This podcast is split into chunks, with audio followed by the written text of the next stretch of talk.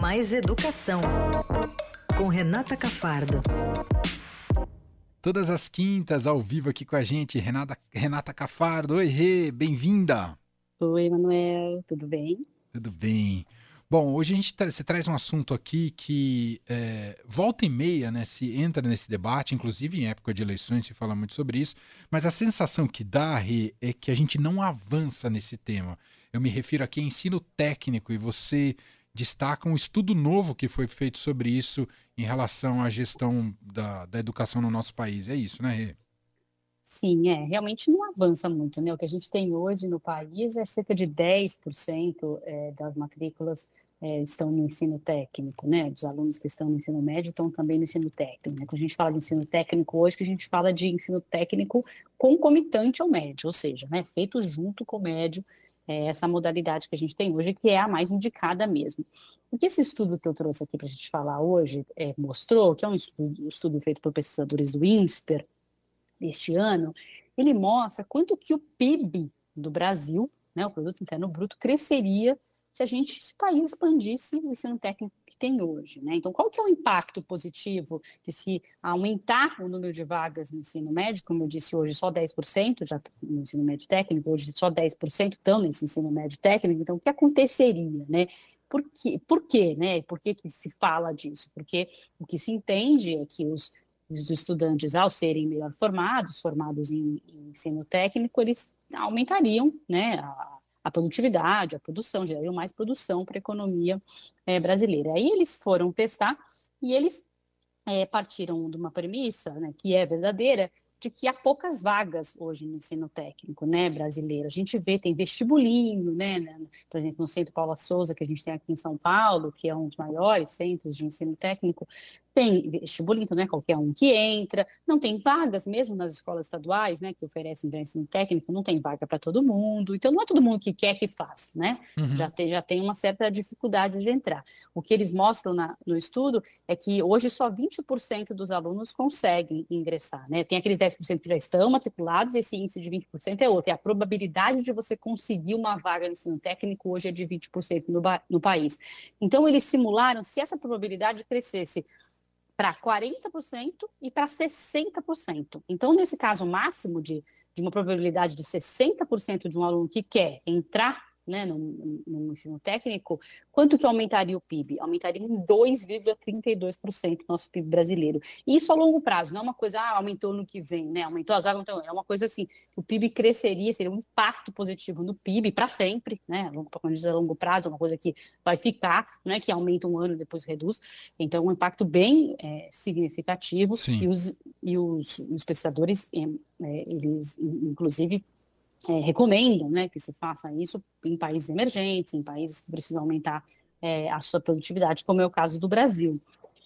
Esse estudo, né, a gente está falando de, de desse, desse, impacto macroeconômico. Outros estudos já fizeram impactos e outros estão sendo feitos ainda mais. Eu estou até lendo um estudo de uma outra matéria que eu vou fazer semana que vem, de impactos para a pessoa, né, para o estudante. Claro que tem impactos é, para a sociedade, que são muito bons, que é isso que eu estou dizendo agora, mas também tem muito impacto para aquele próprio estudante, né, que vai é, continuar estudando. Muito se diz que, que o ensino técnico tem um impacto importante para o estudante, porque como ele é feito durante o ensino médio, ele traz uma concretude maior para o ensino médio. Né? Hoje, o grande problema do ensino médio, até a gente está tentando resolver esse problema com a reforma do ensino médio, é essa desconexão né, com o mundo do trabalho e com os jovens, com as juventudes. Né? Eles estão ali no ensino médio, não conseguem entender é, muito bem aquilo para que, que eles vão usar aquilo que eles estão aprendendo. Né? E quando se vai para o ensino técnico, as pesquisas mostram que dá essa concretude, ele começa a ficar mais próximo ali do mundo profissional e do mundo tecnológico e com,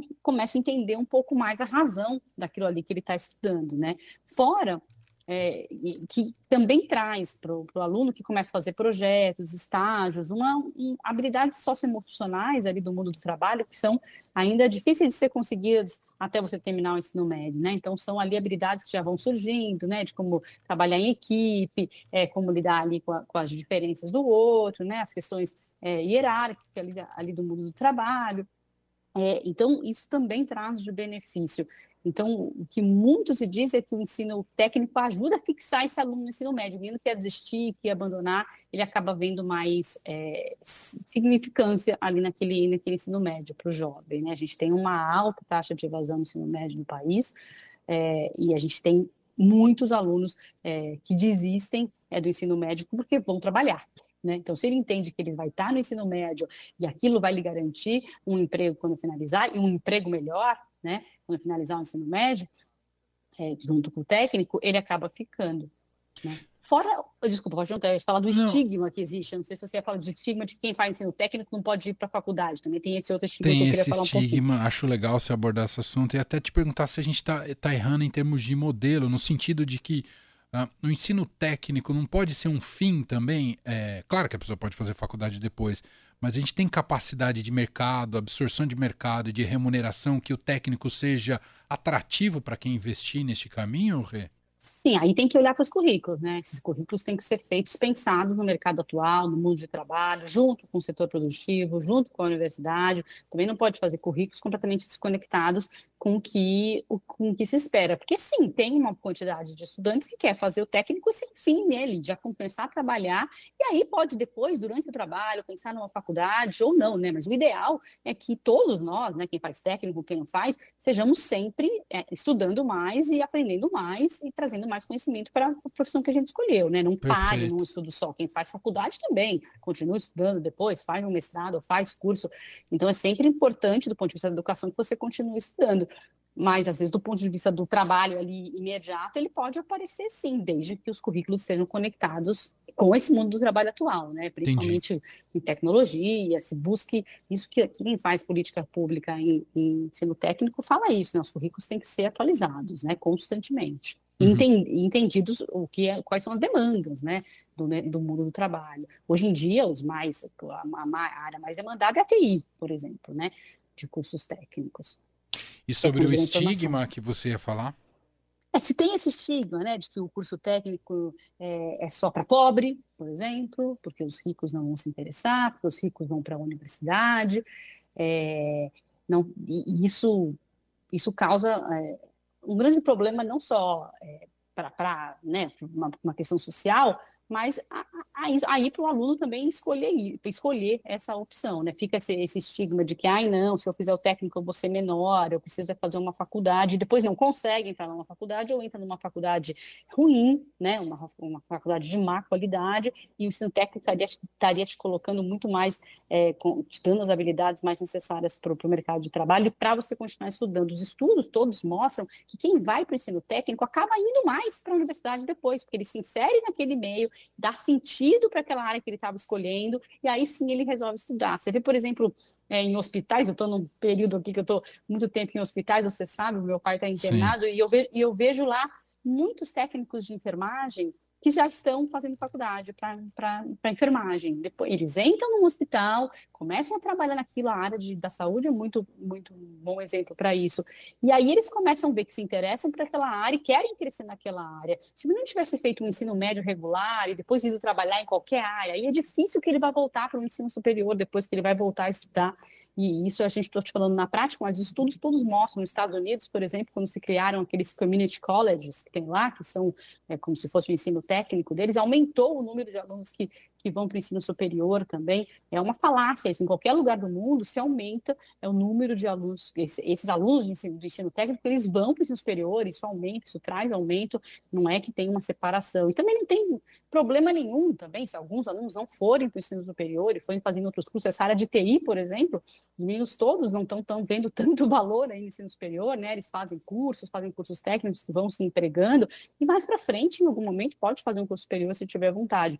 Também não pode ter esse preconceito é, com que só o trabalhador que fez ensino superior é um trabalhador é, com as habilidades para o mundo do, mundo do trabalho atual, né? O, o, capacitado, ele pode estar estudando também de outras formas. Uhum. E, e, eu vi que você fez uma coluna super interessante mostrando que isso é uma realidade muito presente em países ricos, né, Rê? Exatamente. Isso eu ainda não ia falar, ainda bem que você me lembrou, mas países é, desenvolvidos todos, eles investem muito mais no ensino técnico do Brasil. Eu falei de 10% que a gente tem de matrículas aqui, só para a gente ter uma ideia. Eslovênia, por exemplo, tem 70%, Holanda, 69%, a Áustria, 69%. a Finlândia, 68% de alunos, a Suíça, 62% de alunos é, no ensino técnico, né, junto com o médio. E tem mais uma questão que, que, que eu ainda não falei. O ensino técnico, ele está dentro desse grande debate da reforma do ensino médio que a gente está vendo desde o começo do ano, porque ele é um dos itinerários que prevê, que, que é previsto na reforma. Então, a, as escolas estaduais podem oferecer o ensino técnico, só que aí entrou uma discussão é, bem grande de carga horária com relação ao ensino técnico, porque o que, o que a, o MEC propôs agora e mandou para o Congresso no mês passado é uma proposta que o ensino técnico tenha 2.100 horas disciplinas básicas, que aí são aquelas português, matemática, todo mundo tem no ensino médio, e 900 horas das disciplinas técnicas.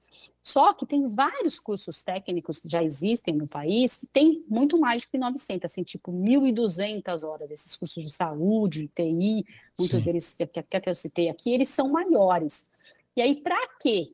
Para que a escola consiga oferecer esses cursos que são aí mais qualificados, de 1.200 horas de técnico, isso estou falando dos três anos, elas precisariam aumentar o total de horas que elas oferecem de ensino médio delas, ou seja, ofertar o ensino em tempo integral. Para isso é mais dinheiro, mais investimento, que muitas vezes as escolas estaduais não têm.